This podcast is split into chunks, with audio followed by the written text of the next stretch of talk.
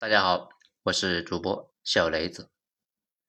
只有懂了政府对资本的真正态度，才能够看懂长期趋势。文章来自于微信公众号“九编”，作者二号头目。感觉呢，最近十年舆论正好是转了个大弯，可以理解为大左转。年轻人呢，张口闭口那就是资本剥削。B 站人要给让子弹飞申遗，他们最喜欢的一句话呢，就是挂电线杆。因为法国大革命的时候，曾经呢把资本家挂在了电线杆上，从那以后，电线杆就有了反资本属性。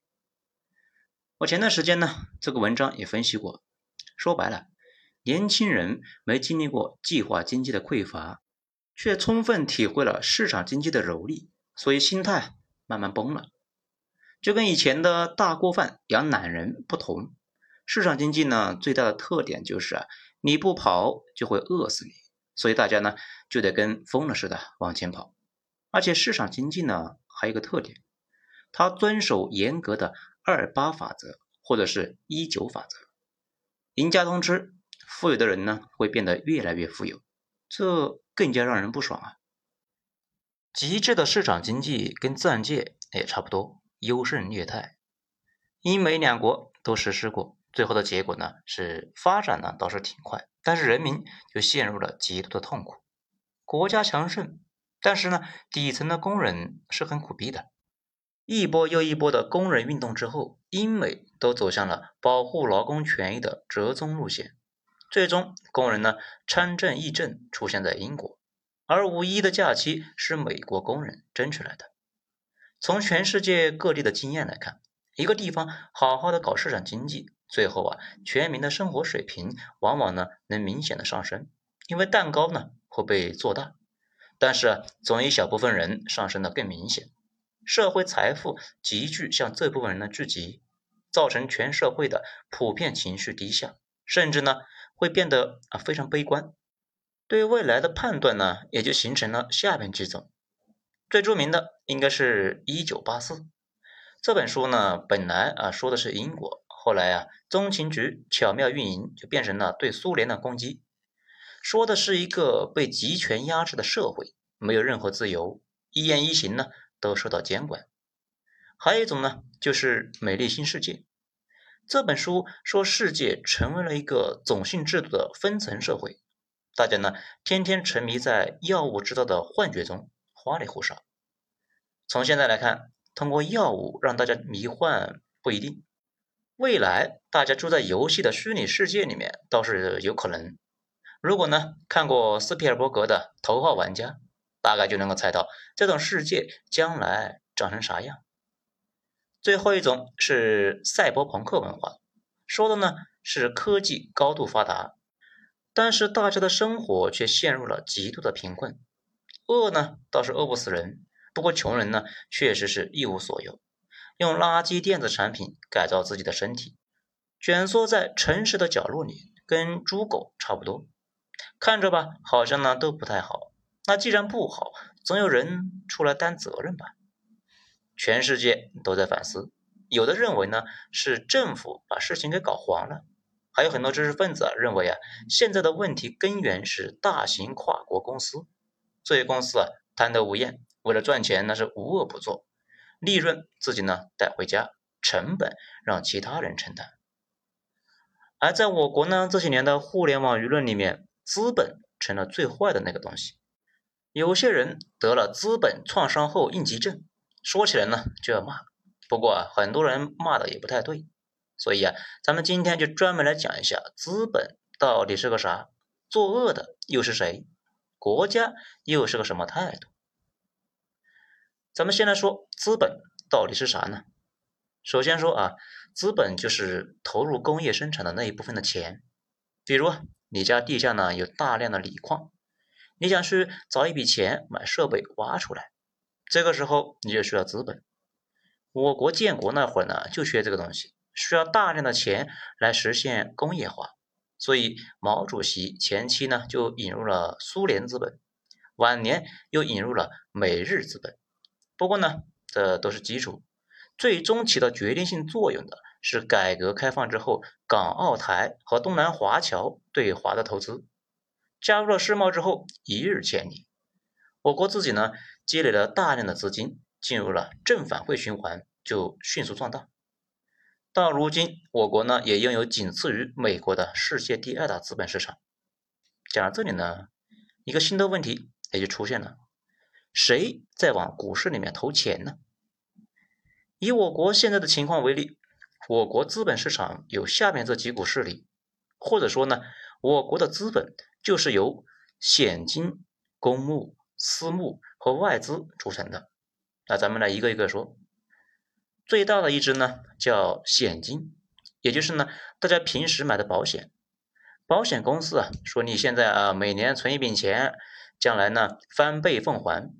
啊，他当然没什么魔法让钱随便翻倍。一方面呢是估算很多人呢寿命没那么长，将来啊不用领了。另一方面呢，他拿你的钱去做投资了，不知不觉间就做了股民，这是不是很惊喜啊？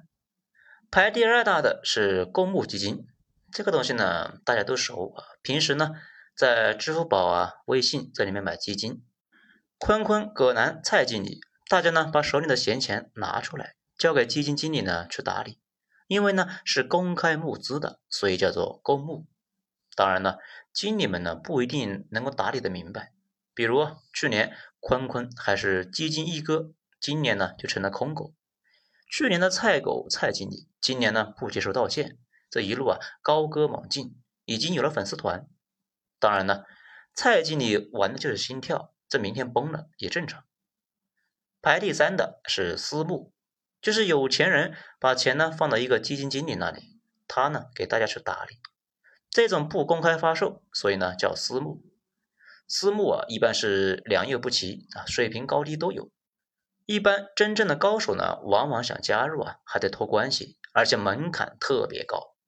比如已经刑满释放的私募一哥徐翔，当年一般人那是没法让他给管理财富的，得有头有脸那才行。还有现在呢非常火的某头号私募，据说啊需要一千万的资金才可以入场。也就是说呢，你把一千万以上的资金交给他们，他们呢去给你打理。跟私募规模差不多的是外资，也就是啊从国外来中国投资的。比较著名的是南非报业投资腾讯啊，这腾讯呢在港股啊不在大 A 股。以前有人疯传南非报业背后啊是工商银行，其实呢南非报业的持股情况很清楚，背后啊。第一大股东是南非的主权基金，也就是呢南非的养老金投资给了南非报业，南非报业又投给了腾讯。这里多说一句啊，为什么我国最大的互联网公司的最大股东人是南非人呢？因为啊当初 QQ 没有盈利模式，到处呢拉投资就没人鸟他。小马那后来是一度啊准备了三百万美元卖掉腾讯，也没人接盘。好在南非报业的子公司 MIH 就给投了钱，就这样呢，成为了腾讯的第一大股东。比较有意思的是啊，这个 MIH 呢，在中国投了好几个项目，都黄了，一度想把腾讯的股权也卖掉，没人接盘，所以呢，就坚持到了最后。现在呢，那个交易啊，翻了七千倍的收益，可见呢，这个公司跟软银投资阿里那是一样的，瞎猫扑了个死耗子。一直啊吃到现在。其实把投资中国的外资呢扒开来，基本呢不外乎就是下面这几种：一种是有钱人的钱，一种呢是养老金。养老金炒股这个操作，可能很多人理解不了。其实呢也不复杂。大家知道啊，现在咱们把收入的一部分拿出来存起来，准备呢退休的时候用，这个就是养老金。问题是退休还有几十年，等你退休的时候啊，钱是不是被通货膨胀洗劫的差不多了呢？所以全世界都在思考怎么把大家的养老金给做大了。现在呢，能想出来的最好办法就是投资给最好的公司，让这些公司拿着你交的钱呢去赚钱，他们赚钱之后推高股价，你的投资哎也就赚了。所以呢，新加坡、马来西亚、南非，他们的养老金啊，到处找投资。比较著名的是淡马锡啊，这是一家呢新加坡国家控股的一个公司，新加坡人的养老金就在这个公司里面。淡马锡到处呢投资，我国四大行都有这个公司的股份，这就相当于啊，全世界都在养着新加坡人。甚至美国那边的养老金呢，也在股市里边。大家看过那个美剧《亿万》，就知道男主的对冲基金主要呢是给有钱人管理资金，不过啊，他最大的金主啊却是消防员的养老金。再说一下资本的伟力，我国的养老金和社保资金现在也在慢慢的进入股市，这随手搜一下新闻就能够看到这一大堆这类的内容。毕竟呢，国家要发展，就得啊指望上市公司加快研发。但是他们的研发经费从哪来呢？一直有银行贷款，那是不现实的。国家又不能够用财政去冒险，这最好的办法呢，还是从资本市场呢筹集资金。这样社会闲置的资金就会变成资本，有眼光的投资人也能够赚到钱，这是一举多得。比如去年蔡崇高。把自己掌管的两百八十亿的基金全部投给了半导体，这个他的基金啊也是全社会的公开募集的。这从某种意义上来说呢，这就是支持了我国半导体的建设。不过蔡经理那不是活雷锋啊，他投资半导体也不是因为他爱国，他在对赌中国半导体出现井喷，到时候蔡经理可能会成为中国公募基金界最耀眼的那颗星。当然呢，这里呢只是用它来举例子啊，并不推荐它的基金，涨跌都太猛了，买了之后容易得心脏病。那讲到这里呢，大家应该就明白了，资本市场上的钱，富人的呢固然多，但是普通人的钱通过养老金和保险汇聚起来，形成一个流量，那也是非常大的。